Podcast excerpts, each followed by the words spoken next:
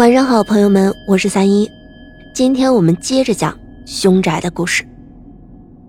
果不其然，天刚擦黑，小白就接到了许先生的电话，约他去附近的一个茶馆坐坐。和影视剧里心狠手辣的杀人犯不同，许先生居然毫无城府。见到小白，就迫切的问他卫生间里究竟有没有鬼。听许先生这么一说，小白反倒是糊涂了起来。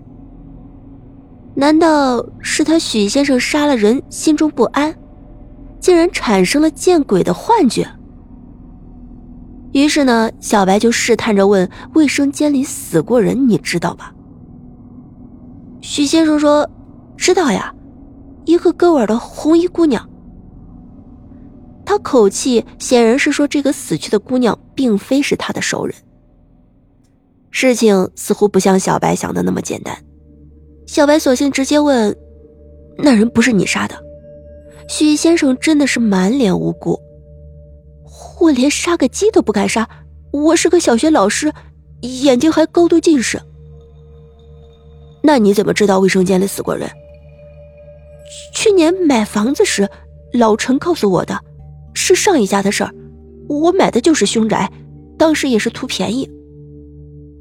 小白也是恍然大悟，仔细的回忆一下，老陈的确没有告诉他卫生间里的姑娘是死于许先生居住期间，也是他自己想象力太丰富了。一边喝茶，许先生一边向小白讲述着发生在他身上的怪事儿。一年前，许先生买了这间凶宅，他孤身一人，起初也不相信有什么神神鬼鬼。直到半年之后，卫生间里经常有奇怪的动静。有一次，居然从卫生间天花板上滴下来殷红的血水。这时他才意识到是那个割腕姑娘阴魂不散，仍旧盘踞在卫生间里作祟。当时许先生还抱着一线希望，怀疑是楼上卫生间防水不好，撒的颜料泄漏了下来。上楼敲门，没人答应。问了物业，才知道楼上已经空了许久了。说到这儿的时候，许先生浑身微微颤抖，双眼直勾勾地盯着小白，说让他下决心卖房子的是一个月前。那天晚上，他加班加到晚上十点钟，回到家是又饿又累，刚推开卫生间的门，就看到一个红衣女鬼站在里面，面朝着他，头发半遮着脸。手臂垂下来，正往下滴着血。许先生当时是气血上涌，还好没有昏倒，连滚带爬的跑出来，一晚上没敢进家门。天一亮就对老陈说着要卖房子，让老陈陪着他把东西全搬了出来。许先生的经历听起来虽然荒诞，却又不像是无稽之谈，否则怎么能把一个大活人又是知识分子吓成这样？小白就问他：“你有没有注意到，马桶正对的墙上有个大片血迹？”许先生就说：“墙上没有，每次发现都是在地上，而且是一滴一滴的。”小白就细细的思考着，那就不对了，就对许先生说：“你敢不敢再陪我去你家看看？”许先生几乎是被小白架到了楼上，答应小白在客厅等着他。战战兢兢地开了门，也不知道是不是拖欠了电费，屋里的灯也不亮了。许先生进了门就躲到了阳台上，那里还能看到小区内惨白的路光，似乎阳气充足一些，可以让鬼魂进不得身。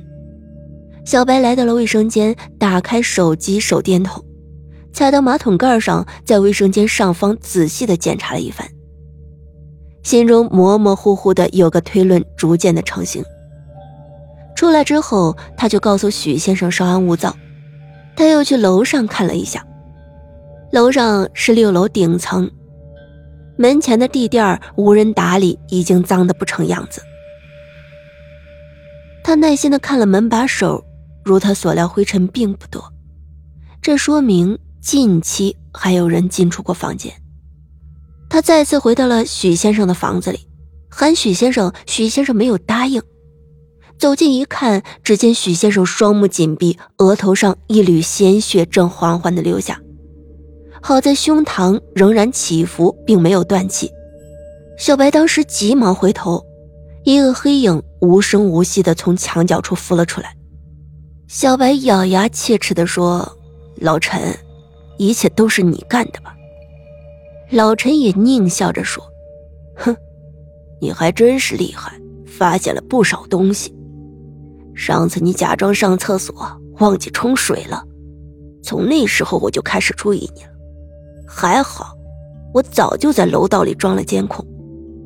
原来呀，所谓的女鬼其实是个画着图案的浴帘徐先生一个人住，洗澡没有必要挂浴帘浴室里有一个横杆，上面有挂钩移动过的泥痕，而且有几个挂钩已经变形了。应该是拽下浴帘时造成的。老陈一直有房门钥匙，趁着许先生加班潜入了房间，挂上印有女鬼的浴帘。许先生呢，高度近视，加上之前累积的心理压力，一定会大受惊吓。许先生逃走之后，老陈再进去撤掉浴帘。楼上的钥匙，老陈也有。卫生间的天花板滴血也是老陈一手炮制的。小白把自己大胆的猜想说了出来，问老陈大动干戈的到底是为了什么。老陈呢，提着棍子向小白走来，说：“你不会知道了。”他高高举起的棍子正想落下，突然眼前紫光闪烁，瞳孔瞬间收缩，几乎失明。就在这个时候，小白一脚踢在了老陈的小腹上。与此同时呢，手里飞出的验钞机直接击中了老陈的额头。下面的事情也是小白从警察里得知的。几年前，这间房子最早的主人是个孤寡老太，因为没有亲人，想把房子卖掉住进养老院。当时正好找到了老陈。老陈了解了情况后，心生歹意，把老人捂死在了床上。然后拖到卫生间里，肢解分尸，血溅满墙。接下来，利用职业之便，老陈伪造了身份证明，把房子卖掉的钱据为己有。可是谁想，他仍然不满足，还要每年把房子出售一次，赚取不菲的中介费。到现在为止，这间房已经易主三次，每次老陈都会暗示这是一间凶宅。先把气氛做好，然后伺机制造一些诡异的假象，把房主吓走。楼上的房主已经出国，也把房子委托给了老陈出租。老陈利用上下之变，一次又一次的导演出阴魂不散的鬼故事。好了，朋友们，今天的故事到这里就结束了。如果你觉得主播讲的还不错，记得关注加订阅哟。